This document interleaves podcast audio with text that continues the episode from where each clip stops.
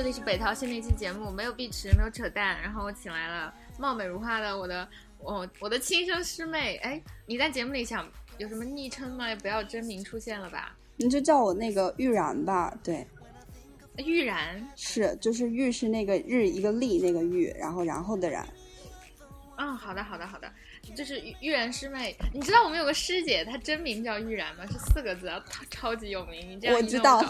我知道，我知道。跟我在跟我在一个单位，然后天啊，就活在她的阴影下。不过她好优秀，好优秀。希望我能跟师姐类似一点点。嗯嗯，好的，天啊，我就更痛苦了。前有古人，后有来者。好了，一个常态。那个玉然是。对，是我北大的师妹，然后我们两个在学校里毫无交集，因为 因为我对我的那个圈子就特别小，在在学校的时代活在自卑里，然后嗯不怎么跟大家 social，不像有不像思义，哎呀师兄师姐一抓一大把，但是特别开心，依然听了我们的节目，然后就是在那个我的超级妇女 club 群里跟我们玩的还不错，然后前段时间我问到了一个粉丝经济的那个问题。呃，因为这个真的是周围追凶追追凶，追星 追星追星的人好多，然后为爱豆买单的人好多。对对对，追凶只有我，只有我一个人追凶啊！对不起，最近胸小了，所以所以好多执念。好了好了好了，要过这个梗，就是就是有一次很严肃的在群里问到了那个粉丝经济的问题，就我特别困惑，为什么有人会这么狂热？然后尤其是很多，就是随着年龄的增长，很多那个养成型的明星开始谈恋爱、结婚、走上人生，然后大家大家被各种八卦炸的稀里哗啦，我就觉得我的天呐，你们疯了吗？然后对，因为这个事情。然后那个玉然师妹就来到了我的跟前，不是就是虚拟世界来到我跟前，跟我讲，其实她的那个毕业呃不是毕业论文，是某篇是毕业论文还是某篇呃毕业论文，嗯哦 OK 毕业论文其实做的是啊粉丝经济，然后我觉得哎天上遇到专家了，所以就特别荣幸的邀请他来这期节目，跟我们来讲一下这到底是咋回事儿，对吧？嗯，好，好。就是其实我先跟大家打招呼吧，做个自我介绍。万一以后成家成常常驻嘉宾，我们缓解一下我们这个一个是性别不平等和就是对 这这种节目的风格，快讲。嗯嗯，大家好，我是玉然，然后我现在呃在北大读研，但是我是在 gap 期。呃，今天特别高兴能够来北曹跟大家分享一些我自己的一些观察。好，第一个问题，嗯，你你你你分享一下自己的追星经历吧。我觉得每一个做粉丝经济研究的 都是自己有代入的，就跟我身边每一个基佬写论文都喜欢写什么 LGBT 群体。对，我觉得其实身份政治还是挺 make sense，就是因为你是谁，所以你对什么感兴趣还蛮正常的嘛。对你追过谁？我其实正儿八经追过的就是那个乒乓球运动员张继科。你为什么喜欢他？嗯，他其实最早火是在一二年那个伦敦奥运会的时候拿了冠军嘛，然后那个时候我正好是在高二升高三那个阶段，就是暑假还要补课，然后晚上回家的那种。然后那那时候我每天晚上唯一的乐趣就是看伦敦奥运会。然后有一天晚上就看他打了那个决赛，跟王浩打，我就觉得打的特别好，然后又长得很很帅嘛，就很喜欢。然后运动员就是有一个问题，就是他在成绩特别好的时候，大家就会关注他；成绩不好，他就自然自然自然就淡下去了。然后我也是差不多是这样，我到一三年、一四年就没有那么喜欢他，结果到一六年，没想到他又就正儿八经的算是翻红了，就是在这个巴西里约奥运会的时候，他就，嗯嗯，算是真的大红吧，包括整个乒乓球队都红了起来。然后我就感觉又。重新爱上了他，就那种感觉。对，然后自己就也比较多的时间。那个时候我差不多也保研完吧，好像就是保研的那个假暑假，然后就也没什么事儿干，就每天在网上看看比赛呀，看看大家的讨论呀什么的。然后你知道粉圈大家都会互相自己安利嘛，然后就是通过这个过程就觉得哎还挺好玩的。然后但是不幸的是，就是因为运动员马上又没有声音了，就没什么成绩了。我最近也是比较就是比较淡定了，也没有那么夸张了。嗯。对，不过你你还是跟大家就是你不介意的话，你跟大家分享一下你比较狂热的时候的状态吧。嗯，其实我觉得我一直不算是一个狂热的粉丝，我相对相对对相对就是我只能说我比路人会路人粉或者这种嗯白嫖粉稍微就是更热情一点的地方，就是他之前来北大会有一些见面会，我会去看。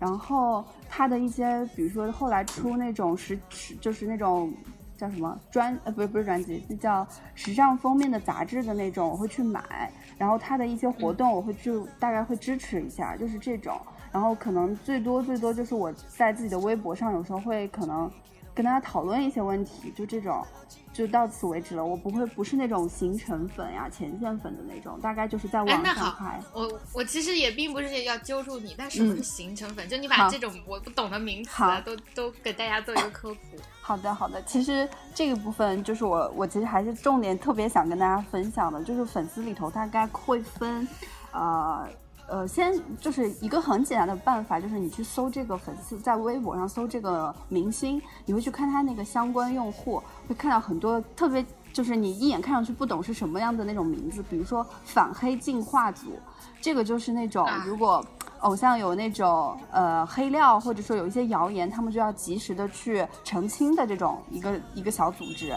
然后有一种呢，就叫前线站子，它的这种名字就是说，每个每个月大概这些明星他会放出一些行程，比如说今天在哪，明天在哪。然后有一些人呢，他会专门去跟着这个明星到处跑，这种叫前线粉。然后他们的作用呢，就是 我在那个，比如说我在机场见到这个明星，那我就拍很多图，然后把这些图马上就拍完之后，再赶紧传到微博上让大家去看。这个图叫预览图，然后之后还会有一个精修的那种图。所以他们就很多人，他就是做这种前线站子，就是到处跟着明星跑去拍照片呀，拍各种花絮啊，就这种人。然后还有一些呢，叫就是数据组。数据组，它就主要就是大家现在看那个微博，就之前大家应该也知道，鹿晗的粉丝他有拿过一个吉尼斯世界纪录，就是微博大概破多少数字那个。然后他现在这个就其实还挺有意思的，我觉得以前微博的生态当中，就是转发肯定是最少的，然后下来可能评论多一点，然后点赞应该是最多的。但是现在你可以看每一个明星他的那个转发都出奇的高，所以这就是这些粉丝他们去会去做的事情。然后大概他们会一个人有十几个微博小号吧，然后每天的工作就是不断的去转发明星的那一条微博。他们把这个术语叫做轮博，就是说每天大概要转二十条或者怎么样怎么样。所以那些数据都是呃粉丝转上去的。然后这个数据组主要做的也就是这种轮博呀，还有比如说打榜，就像吴亦凡之前的那个是最近的这个事情，他不断去打榜呀这些，他就是数据组做的事情。然后还有一些人他会是在比如说这种。嗯，尤其是我觉得像在国际上比较有声呃声音的，比如说 TFBOYS 这些粉丝，他们会有一些可能翻译组，就是把 TFBOYS 的一些视频，它做成就是各个语言的版本，然后对它进行一个对外输出。可能有一些人会去做这个事情，然后他会有字幕组、翻译组，还有一些呢，他就是会去做资讯，他就比如说每天呃偶像是做了什么事情，然后他就会在微博上分享这些信息。还有一些呢，就是资源站，就是比如说你的偶像今天穿了一身什么样的衣服，他会把这些衣服的牌子都给扒出来，就是会有不同的一些细分的工种。其实，天啊，我觉得这真的是就是巨大的那个，对，分工合作，对，就是非常秩序井然的工作，嗯，然后大概是这样吧，然后呃，就是。主要是这些里面，然后大家可能就是追星的方式会有所不同嘛。比如说有钱又有时间的人，他就可能会去做这种前线粉。然后像我这种没钱也没什么时间的人，可能就在网上冲浪而已。对，就是这种。嗯嗯，对，大概是这样子。然后嗯，对，其实基本上就是这样。我追星的时候，当时就是在网上看一看而已。嗯，然后就是稍微出钱二十三十买个杂志而已。嗯，对。天呐！不过我还想问一个问题，就是他们就是怎么被组织起来的？其实个人有，就比如比如我我我唯一能代入的事情，就是我在青春期的时候对哈利波特这种东西有那种就是心里的悸动啊，然后对这种遥远够不到的人有悸动，但是对当时主要是对马尔福啊，嗯，要矜持，然后。但是，比如说我也没有一个组织，然后可能因为那个时候也没有手机或互联网没有这么发达，嗯嗯，这些是就而且我听说这是有就是有阶层的一个阶层，就是一个就是会有团队的那种 team leader，然后每天会分配这些东西，然后就就粉丝的地位之间也是不太一样的，这个是怎么形成？嗯嗯嗯，其实呃，我觉得这个就是我自己观察到一些现象，比如说，我觉得这个粉圈当中最核心的一个词就是忠诚，就是你围绕着那个偶像的忠诚，所以就是粉圈它其实有一点点像，我觉得有一点点像父权制的这个结构，就是有一个默不作声的父亲，那那个人就可能是他的 idol，但这个 idol 什么话都不说，但你会为他做很多事情，这个就是。这个里面的一个默默定的一个规则，然后为什么我说忠诚是一个关键词呢？就是说大家在这个圈子里，你要表现出对偶像的这个关系的远近，你就要通过你的忠诚来反映。比如说，呃，然后比如说就是最顶层的时候，可能就是那个偶像，然后下面一层就是这个他的官方的这些怎么说，他的后援会或者他的工作室，这个是离他物理距离最近的。然后再下来，可能就是一些站子。所谓的站子，就是我可能是一个个人，但是我天天就去拍这些，然后我每天发很多图，我能提供足够的信息给别的粉丝，所以他们这些粉丝就会因为这个偶像进而关注到我，他就会有一定的话语权。这些站子呢，会可能会在第三个这个阶梯的位置，然后他们就是比如说，其实有的站子可能也有三四十万这种微博粉丝的量。然后这些人，因为他他们就是地位比较高，就是因为他在偶像时间身上花的时间最多，他就会在里面。然后再下来，可能就是一些，呃，像我这样的人，就是也没有什么特别明显的组织，也没有自己也没有特别大的声量，但是我也会为偶像去花一些钱呀什么的。这种人可能在下一层，然后再往下就是你又不花钱，你又不做出力的，然后大家就会俗称把这些人叫做白嫖粉嘛。啊，我听过这个词，对，就叫白嫖粉，它就比较没有地位，它就在最下面这一层，然后再往下，对，再往下就会是那种路人粉，它就不在这个所谓的金字塔的这个结构里，它就在外面了。然后就是虽然这是一个金字塔的结构，但我个人觉得它其实是一个非常不稳定的结构，因为就是刚才我说是忠诚嘛，一旦你违反忠诚这个原则，你在这个里面的，就是位置会随时变的。就是大家可以看粉圈里头，它会很多撕逼是内部撕逼，它就是把一些。所谓的大大或者粉头，他把它撕下去，因为有些粉丝他就是自己做到粉头这个位置，自己比较有话语权的时候，可能会因为偶像这个事情为自己福谋福利。比如说他去后援会，然后他就会可以拿到比较靠前的位置。如果大家知道有这种暗箱操作的事情，就会把它撕下去。所以就是这个呃凶狠程度还是在的。所以在里面，我觉得就是如果你不忠诚的话，你的那个位置就会随时变化。嗯。天呐，嗯，那好，我下一个问题是，嗯，因为毕竟就粉丝经济它还是有利益的，嗯嗯，除了就是获得 attention 啊或者感情，其实我我之前看一个特别有名的微博博主，他就在讲，其实大家关注这这个点是错的，就是大家真的是在讲感情、谈恋爱以及把它宗教化，而并不是，那可是我觉得另外一个故事线是把它，嗯，就是商业化，嗯。嗯。嗯嗯嗯，你怎么看这这其中就是流动的比较利益的这部分？就是我觉得这是一个嗯特别明显，大家彼此都心知肚明的一套游戏。就是之前可能大家会觉得粉丝特别的嗯盲目冲动或者怎么怎么就特别疯狂会这样说，但其实我想说，就是我所接触到的这些粉丝，包括我自己的观察，我觉得大家都非常明白我们在做什么事情，就是他。我甚至会觉得这追星这一件事情的投入和收获这个回报比，我觉得是非常高的，而且非常明晰。就是你想，对，就是非常高，就是是其实是大家还是觉得自己是赚到了的，对。对对，而且我觉得就是这个路径非常清晰，就是我花多少钱，我出多少力，我能有多少收获，这个事情是非常明确的。OK，我明白。嗯嗯，就是大家就是。不是说大家去操纵粉丝怎么怎么样，其实粉丝是愿意跟你玩儿，就是这种感觉啊。嗯，明白了。嗯，对。然后我那那你能具体举个例子吗？比如说，就是如果我给粉给爱豆买了多少东西，然后或者为他花了多少钱，然后我的我的收益是 是什么？嗯。嗯，就是第一个，我觉得我可以举个我最近实习的一个例子，就是我是在，就是某互联网厂跟抖音对标的一个短视频平台嘛，主要给他们做市场的一些东西，我们也会签签一些艺人，然后我们就是我们这个产品的官微，它经常会发一些艺人官宣的微博，然后我们就有一些玩法，就是如果你粉丝能转到，比如说一万以上，我们会有什么什么样的资源。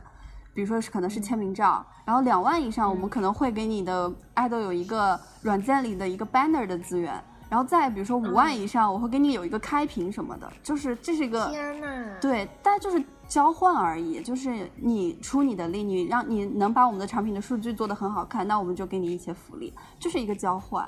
这个就是挺明确的一件事情，嗯，OK，嗯，然后，然后像，嗯，我觉得流量圈还好，就是特别是有一个我自己之前去体验的那个，在北京的星梦剧院去体验了一个 BJ 四十八的一个演出嘛，他那个演出我觉得就是更明确，就是你花多少钱？BJ 四十八和 BEJ 四十八，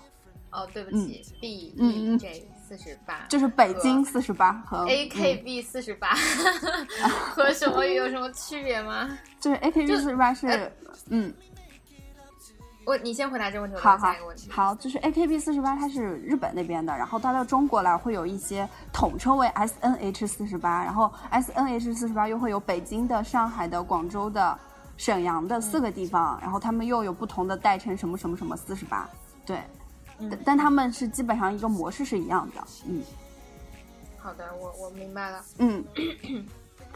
嗯嗯。哦，下一个问题是，这这种这种命名，嗯，为什么要有这样的命名呢？就是大写字母加数字，这个问题特别幼稚，但是我困惑好久了。好像这个我其实也没有去深究，我就感觉我已经被动的接受了这一套。大概它就是前面是一个，嗯，对对。他就是，反正人特别多嘛，就不止四十八个那种人，嗯，人特别多，然后就，反正这个我问题我回的不专业，还是让他们剪了吧。没事了，这这个是我自己就每次在别人给我讲一下，我刚才啊，我刚才想说的是那个，喂，喂，我在，喂，Hello，哎，喂喂喂，现在能听见吗？能，我能听见，但是你似乎听不到我。好像刚才我先，对对对，刚刚信号不太好，但是我一直都能听见你，没关系。嗯，好的好的，那那我继续。嗯，就是我刚才是想说的是，就是说粉丝这件事情，它其实是一个，呃，我花多少钱我就能有多少收获，特别明确的一件事情。尤其是在这种这个四十八系的这种追星，特别明显。我自之前自己去看那个演出的时候，我就觉得，就是。那种参与感真的是我从来没有体验过的。比如说，就是他的那个剧场当中会有那种像王座一样的位置，他就在舞台的最中间，离我的天啊，嗯，离那个女孩，对，离那个女孩是最近的。然后你怎么去能获得这个王座的票呢？就是他是靠那个积分，在那个商城当中的积分兑换，积分就是你花的钱越多，你的积分就越高。所以这个就是一个非常特别直接的一个事情。然后另外，明白，嗯。然后那个其实那个演出票很便宜嘛，大概八十块钱你就能去看。然后周五、周六、周日好像都有。然后你去看之后呢，就里面会感觉到自己就像一个上帝一样，因为那些女孩就是又特特别青春洋溢，然后又特别热情，然后就是你的每一个回应，她都会去，就是你会你的每一声喊叫或者什么呼喊，她都会回应你。我就觉得在那个里面特别有那种帝王的感觉。然后就比如说，天，就比如说他，他就是因为很明显就是有一个环节叫打 call 嘛，就打 call 的时候他会有动作，有那些口号，然后还有一些嗯，就是他们日语的一些词，其实我不是很了解，但是在那个过程当中，每一个人就特别投入，特别大声，就是很放松，嗯嗯，没事没事，他就是那种很放松的感觉，然后。而且最后演出完之后，你知道吗？那十几个女孩，她会在那个剧院的最门口等，就排成一长队等着你从那个剧院出来，然后一个一个跟你击掌，就是，我的天呀！所以就一定要真的很爽啊！对，很爽。而且中，那我在这里要问另外一个问题。嗯，你问，就是如果是这样的话，他们会建立 personal relationship 吗？就是因为，嗯。这个他们其实真的还是很蛮专业，就是只是在这个场合下跟你这么 close，但一旦这个结束了，还是不会不会再理你了。就是一般按理说要求是不允许私联的，就是不允许你跟你的粉丝私下有任何联系。之前有一个就是应该是四十八岁一个女孩，她就是跟一个粉丝去什么大溪地还是哪里玩开房什么的，被大家扒出来就骂的特别惨，所以按理说是不应该跟任何粉丝有这样的亲密的联系。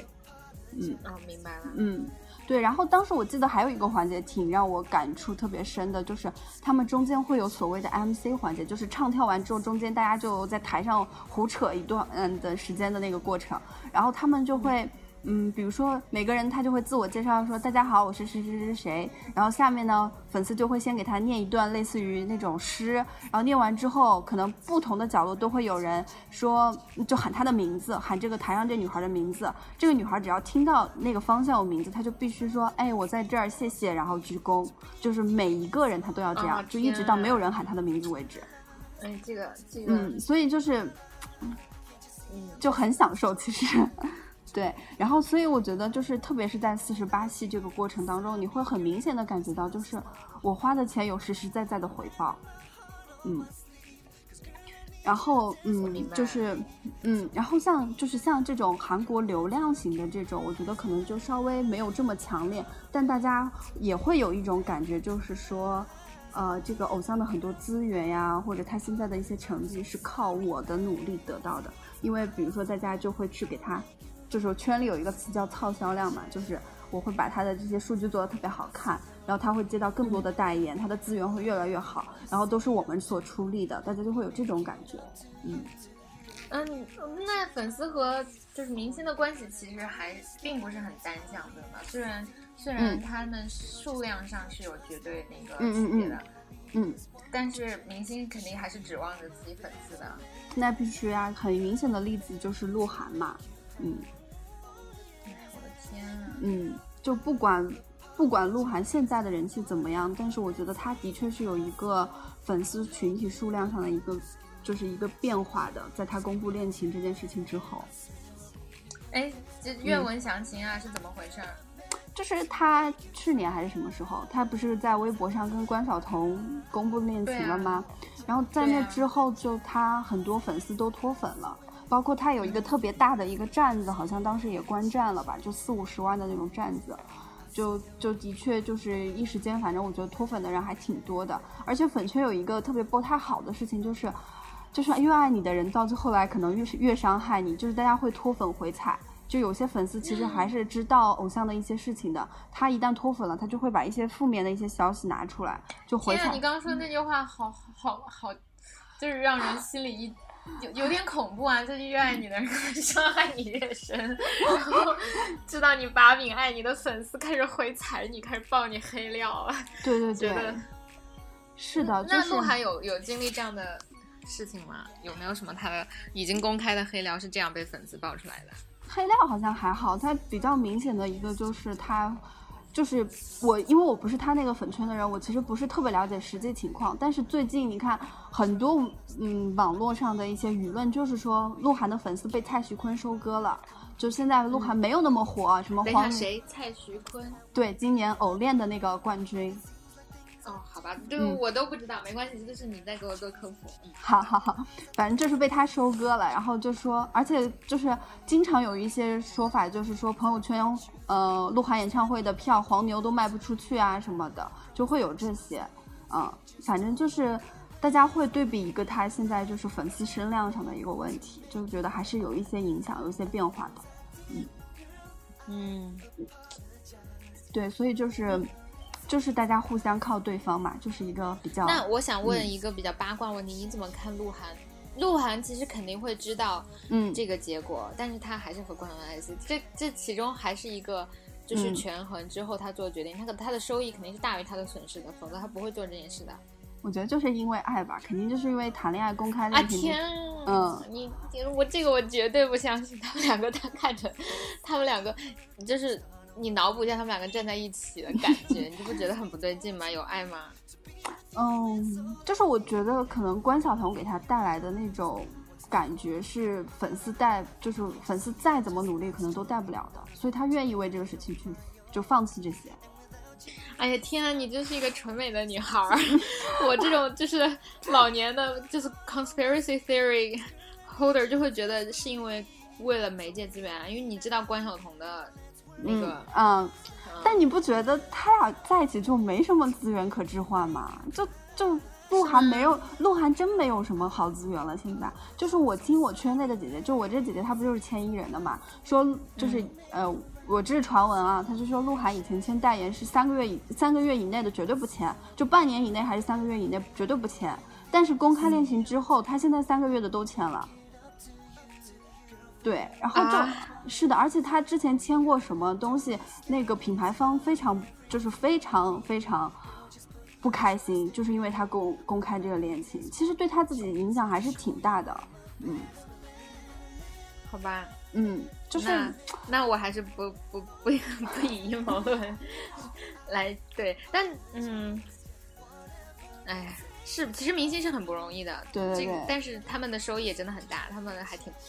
哎，我我我我不知道哈，就是突然不知道坐标系该往哪儿对了，反正就是嗯，因为的确，我觉得关晓彤不是金圈的那一胖嘛，但是目前还没有看到她的资源能够转移到鹿晗身上来。嗯，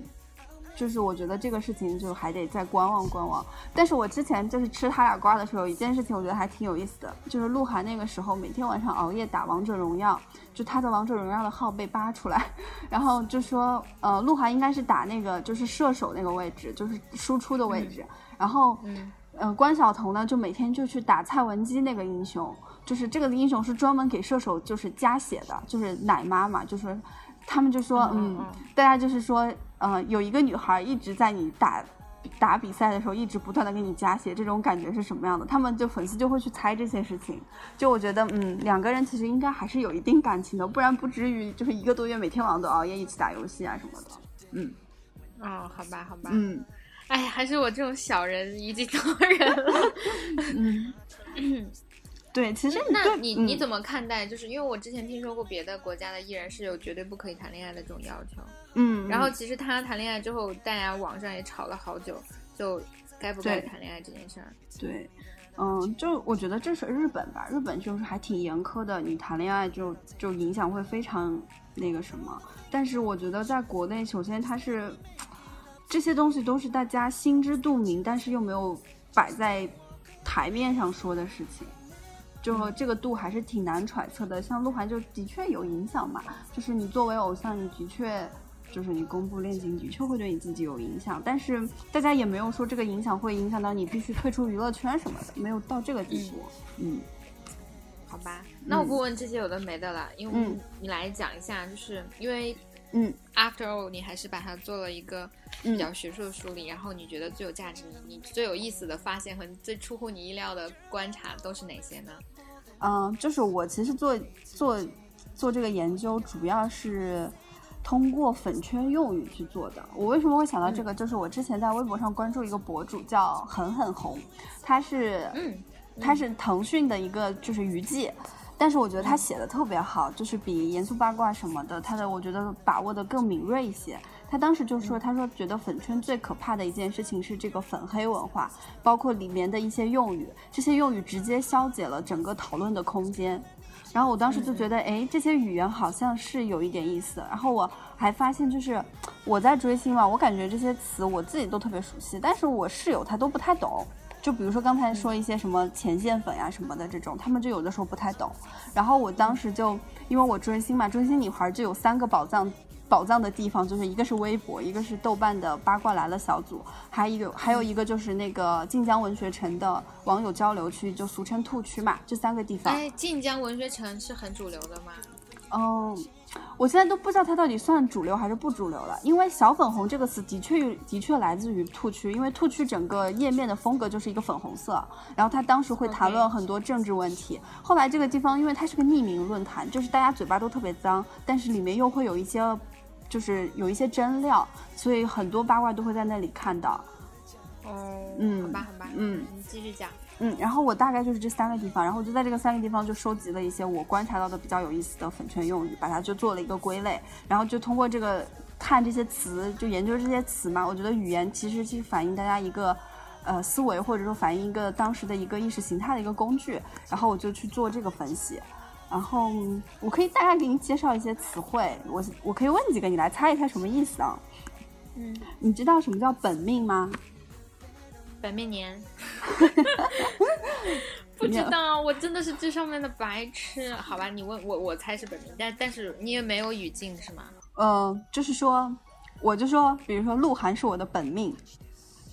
就是就是没了他我活不了对对对对对是这个意思，是这个意思。嗯啊。好的好的，嗯，就大概是这种词，就是这一类词，它叫第一类词，我把它就归成叫做属性词汇，就是你判断这个明星是你的什么，或者你是这个明星的什么，就这种判断这个属性的词，包括比如说本命，然后还有一个词叫真主，它就是正主的谐音，正主就也跟本命是一个意思，还有一个词叫墙头。就是说我自己，呃，可能今天喜欢这个，明天喜欢那个，但没有那么喜欢，就比本命差一点的这种明星，我把它叫做墙头。还有呢，就是形容自己，我可能是一个纯粉，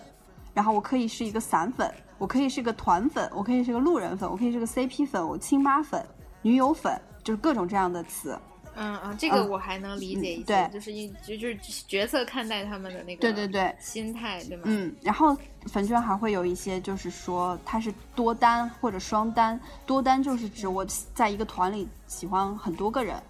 对，双单就是喜欢两个人，就这种。然后，嗯、哦，嗯，然后大概就是这些词汇。比如说还有一些词，就是把自己叫什么什么站子，什么什么旗，比如说旗。呃，当年黄子韬那个表情包不是就说法旗什么什么嘛，就是说嗯旗的话，就是说像骑士一样守护他，其实是黑他的意思，就是会有这些定义自己属性的词，这是一类。然后其其次呢，它会有一些呃特属于粉圈的一些行为的词汇，比如说脱粉回踩、捧一踩一，然后爬墙。爬墙应该嗯也比较好理解，还有捆绑呀、倒踢我我不我不知道，稍等，我不知道爬墙是什么意思。爬墙就是我本来喜欢 A，然后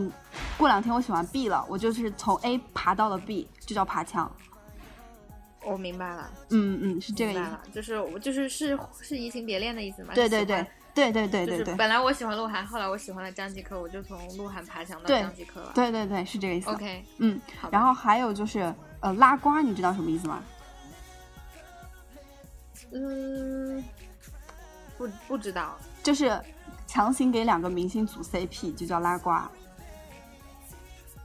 就是在粉圈当中，其实 CP 粉还是挺多的一部分的，而且大家都靠脑补嘛，就是 CP 粉对，就是嗯，然后还有一些，比如说躺平认潮，就是说我的偶像是有黑黑点，你们就来潮吧，我就认了，就是这个意思。哦哦，还有躺平了任你们嘲笑，这种是对对对缩略语，我还可以 get。对，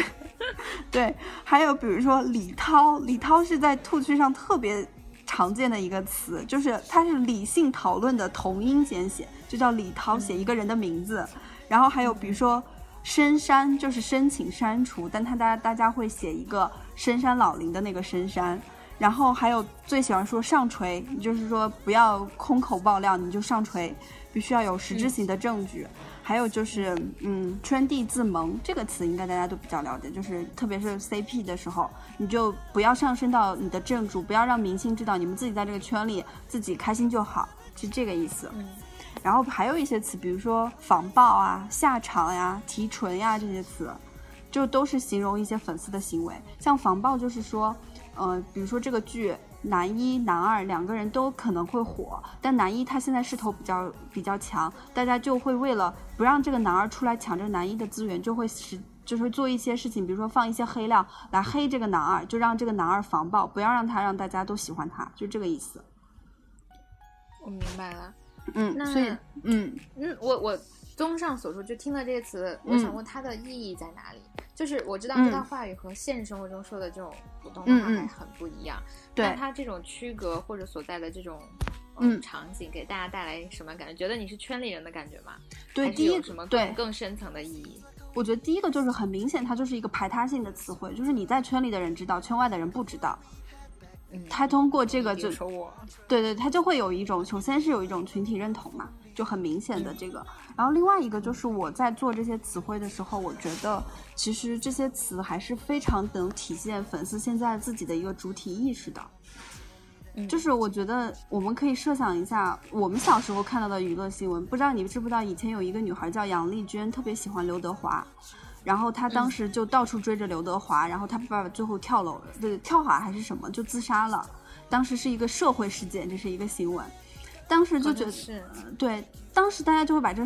描绘的非常病态、非常可怕。但是现在这样的前线粉真的太多了。然后现在你看，不仅有这么多前线粉，大家可以围绕着一个偶像之间的关系冒出那么多词汇，去定义嗯大家到底应该在这个网状结构当中处于哪个位置。我觉得这就是其实挺明显的一个，大家就更关照自我在这个过程当中的一个位置。明白。对，所以就是，嗯，更重要的是，我觉得这就是体现大家在主动做这件事情。我不是盲目的，我是在寻找或者在定位的这个过程，我觉得还是挺，就是应该是应值得注意的一个点。嗯呃，因为我我在看你准备的提纲的时候，有一些嗯蛮好，就是一个是一些一些自我认同，然后自我获得，然后主体意识，嗯，但我觉得这个其实比较嗯怎么相对而言反复杂是吧？第一，它并不是很很像，比如说像粉丝组织嗯或者是商业利益这样比较可考，啊，嗯嗯嗯，就是比较硬嘛，它还是一个主观认识。因为很多时候大家觉得迎合主体或者嗯找到在群体中找到自我认识是自嗯我意识的一个，但有的时候脱离这个群体也是自我意识的另外一种觉醒。然后当然它两面看是都都存在的，嗯嗯，我但我最想看到就是你，你我想听你讲就是那个偶像里面的自我投射和怜爱，啊，这个是，以及你刚刚就打了一个小 tag 是。做虐粉作为一种催化剂，这到底是怎么回事？就我觉得这个对我比较陌生。好好好，就是我，就是特别是今年不是还火了一档节目叫《一零一》嘛？我当时因为嗯一零一去访了很多，不只是就是我我这个年龄可能比我小一点的这种呃这种粉丝，我还粉了一些就是找了一些那种三十多岁的那种。那种嗯粉丝去聊，其实大家就觉得，在这个特别是一零一这档节目当中，大家特别能感受到自我投射这个事情。然后这个投射主要可以分为两种，第一种就是这个偶像身上有你没有的一些优点或者品质，你特别认可他，你也希望有，这是一种投射。就比如说，我访了一个姐姐，她就是还是一个市场总监级的一个姐姐，她就说她很喜欢孟美岐，因为这个人跳舞又好，又很自信，能力又强，她希望像她一样，这是一个很普遍的一个心理。另外一种就是自我投射，就是说。你可以在这个粉呃偶像身上看到一些让你有共鸣的地方，就是或者说让你觉得你也是这样的这种情况。比如说，就有些人他为什么会喜欢杨杨超越，可能真的就是因为杨超越身上有那种，就是我真的做很努力，但是我做不到，就是那种点，他可能会有的。而且为什么你们大家都要去骂他？他其实也没有做什么，我会因为这个事情我会有一些共鸣，就可能他小的时候的经历啊什么的。就是也有这种情况，这是两种自我是的，杨超越真的获得了非常非常多的争议性。就我的编辑就在说，喜欢杨超越的只能说中国屌丝女太多，等等等等等等。但是，对但、嗯但但就是我只是提供一个反面的嗯声音哈，有很多人会觉得，对啊，我就是，嗯、就是。对我，我还是能理解，因为那两天看见微博上很多很多讨论嘛，嗯嗯嗯但我的对这种话题的代入感真的都很小，所以当时印象不是特别深。嗯，对，所以就是投射大概就是这两种，然后另外一个怜爱是我最近就是找了一些偶练的偶像练习生的粉丝，特别是蔡徐坤和这个陈立农的粉丝。然后其实我身边有一个妹子，她特别喜欢蔡徐坤，然后她就自己还在找工作什么特别忙，然后她每天还要去给蔡徐坤刷榜呀什么的。我们就说你为什么呢？他说我们要赶紧把这数据做好，这样坤坤才有可能获得更多的资源，才能把他欠下的两亿的账赶紧还完，去追求他的音乐梦想。这是他的原话，就是蔡徐坤是通过解约去参加这个节目的，然后违约金是两亿。他们就觉得这个这个身上这一点就是他们虐粉的点嘛，就觉得哎呀，我的偶像真的不容易，这样的感情会更坚固。然后像陈立农，就是家里条件可能从小都不是特别好，就是比较悲情的一个角色，大家也会觉得我要多疼爱他呀，多关心他，然后让让他的事业更好，生活的更好。对，所以就是我觉得虐粉就真的是目前我觉得特别是这种男流量当中很明显的一个点。嗯，好，另外一个问题其实是我就唯一可能有一点点的观察或见解是，嗯嗯就是就各种呃粉丝或者嗯。这、今天我们讲的所有的话术，其实它存在一个比较明确的性别 gap，就是嗯。低龄男性的那个嗯偶像经济是很明显的，对。但是女性其实就我当然会也会有很多，比如说像杨超越，嗯呃包嗯括有各种各样的女团，但我个人觉得她们之间的区别还挺挺大的，嗯。嗯，有段时间我我觉得就是 幼龄男性的这种消费特别明显，尤其是他其实呼应的是因为他的粉丝群体是幼龄女性，嗯，或者是妈粉，啊，你怎么看这种性别上的差异？还是这是一个伪观察？因为我并没有拿到数据啊，我只是个人在生活中看到这么多人很狂热。但比如说我能知道的几个，以及刚刚你跟我讲的那几个，比如说鹿晗、吴亦凡，我不知道吴亦凡是不是这个圈的哈，我只是只是就是他们他们那个圈名字就经常蹦出来，然后还有当时那个那三个男孩的春晚，就左手右手一个慢动作，那叫啥？TFBOYS。啊，对，对不起啊，他们是谁 啊？我每天在陷入这样的那个。嗯。华谊中，然后还有你个你说权志龙、张艺兴啊等等，嗯，但好像这样对标的女明星其实相对要少一些，然后对标的更多是女团，然后能叫上名的，包括那段时间就菊菊菊座是吗？啊，就是王菊啊，那个 王菊菊姐，嗯，对菊姐，但她比较昙花一现，我不知道具体是咋回事儿啊。以及等等吧，就这一系但我还是觉得不太一样。你觉得这个观察是个伪观察，还是，嗯，还是确实存在这样现象？然后它为什么会有这样的？还是就是，嗯，就是你有没有什么看法？就是我觉得这个现象可能是一个网络声量的问题。我自己感觉他们可能会有一点差别，就人数上或者什么有一些差别，但其实我觉得花钱真的不一定，因为我自己就是去看了那个 B J 四十八之后，我才发现有一个隐性的这样一个宅男群体的追星的一个点，就是他们花的钱，我觉得不比这些给流量小生花的钱少，因为他们每年的那个总决选的票大概好像是二十多还是多少钱一张，然后粉丝会买很多很多张，花的钱也是真金白银的往上砸。但是他们在可能是在就是宅男，就他主要是宅男嘛，就是那些男孩子，他可能在网络声量上不如这些女孩儿那么大，就是我们可能就是真实的世界跟这个网络上面体现出来的这个话语权的这个还是有一定的差别的，所以我觉得就是，但可以明确的感知到，就是在网络语言上或者。各种这种社交媒体啊，或者这种讨论度上，的确是这些男性的这些幼龄男性偶像的这些粉丝话语权更大。但是我觉得真的花钱，可能还是真的不太说得定啊。嗯，明白明白。嗯，哎呀，Amazing，我忘了还有宅男这个群体。对他们，就我觉得有一点闷声发大财的感觉，其实不怎么在网上讨论。他们就在自己的圈子里，自己嗯就花钱获得开心，就这种嗯。就现在，我觉得就是呃，有些就是特别像这些男偶像的这些粉丝，就极就是在网络上太活跃，有些有以至于他们在很多热点话题上都要都要来一脚的那种感觉。嗯，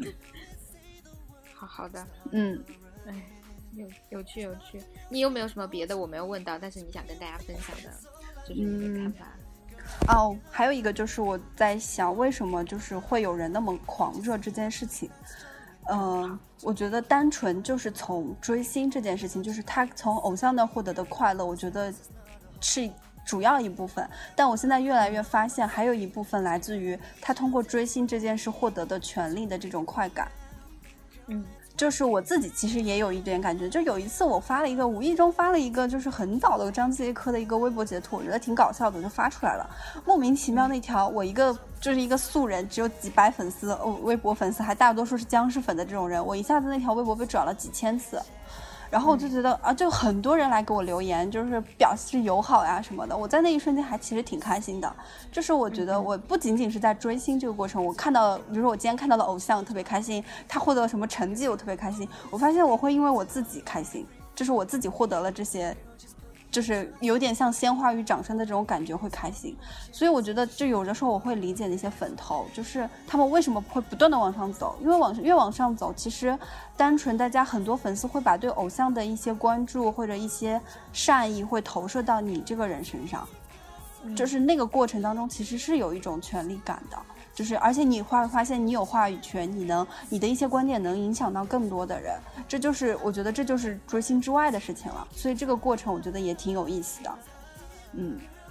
嗯，但我其实经历过很像的。有一次我在嗯机场，然后发现自己跟张大伟是一个航班，然后然后我就就随便说了一下这件事儿。嗯。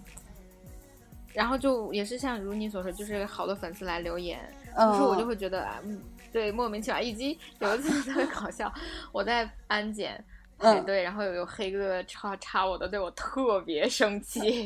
结果就他走在我前面，然后他又他们又高人又多，然后我当时就也很困，因为是那种就是国际航班。结果出去之后发现是韦德，就粉丝尖叫着拿着球鞋 请他签名，然后我就从他身边走过，就刚这人刚刚插了我的队。当然可能是因为我我对这些不是代入感比较好，所以共情的比较好。但是确实就如你所说，就莫名其妙。你要是讲了一个明星的词，但你其实这件事情对我伤害会更大一些。就是对，呃，当然也不是那种意义上伤害，是有一次我在联合国呃实习的时候。呃，有一个活动是难民署的，然后呃，他们的亲善大使是姚晨，然后我当时写了一篇微博，然后就提到了姚晨，然后也提到了难民这件事情。天啊！当时热搜榜第二个就是我的微博，然后几千人来骂我。就是难民和穆斯林是一个特别敏感的话题嘛。嗯然后那段时间，姚晨也就后来被逼的给大家就是做了一个解释，但他也没有道歉了，他只是解释一下自己在难民署的工作和为什么他要做这些事情。但当时那风气特别不好，就真的几千人私信来骂我说，就是难民睡你家，这骂超脏。天啊！我那段时间就关了所有的那个非关注、嗯私信等等。所以，唉，就是我对这种东西，说实话，就好感度还是蛮蛮低的，因为我见识过他比较比较阴暗的这一面。嗯，对对，这主我觉得主要是因为，首先你不是那个，嗯，就你不是韦德的粉丝，所以你见到韦德粉丝拍了，就是在微博上提了一嘴，获得的那种关注，你是就是就是你自己不是会觉得是一个正面的，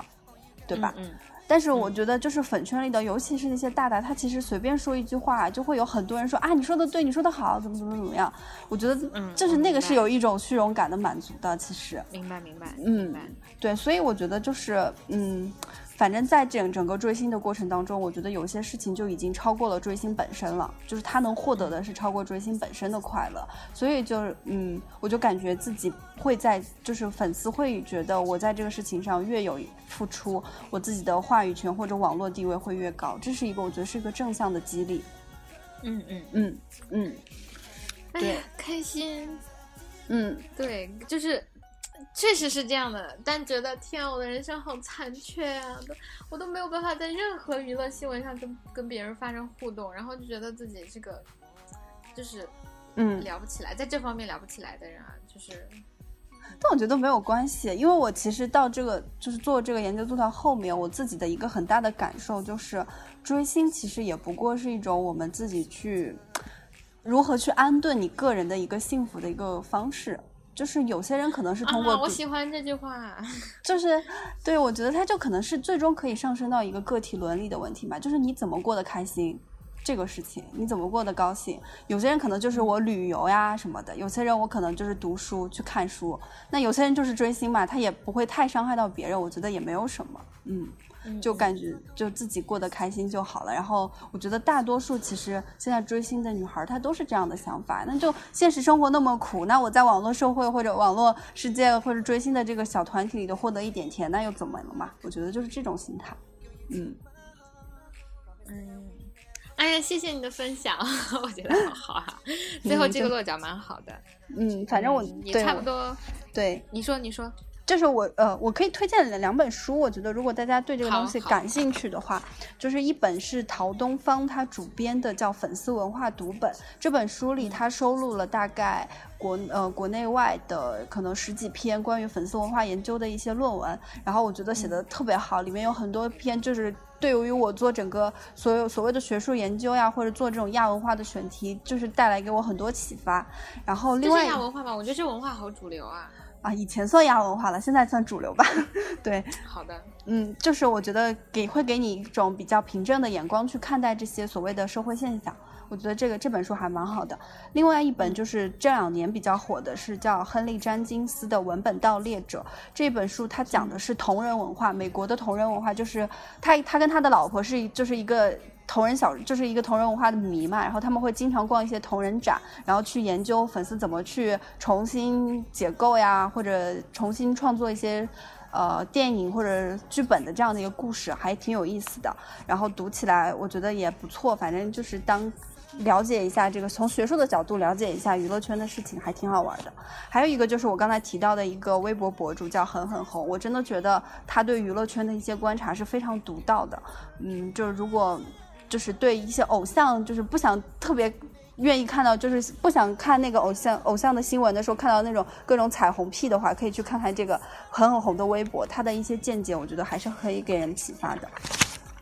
嗯，好的。嗯，哎呀，真是有信息量和高质量的一期节目，谢谢谢谢你。好的，然后，嗯，要是想要是想认识嗯玉然的草友，可以来找黛比，然后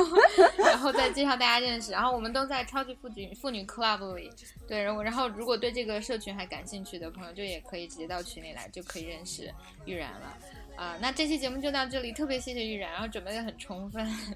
然后讲的讲的也很好。那我们下期节目再见啦！然后刘老板的手机是幺七七零二六六二四幺，大家如果遇到什么那个健身房推推销啊，然后买保险，就请留这种电话幺七七零二六六二四幺。我们下期节目再见，拜拜啦，拜拜，谢谢愚人。那我这边是不是也可以 I swear I'll be better man. I swear I'll be.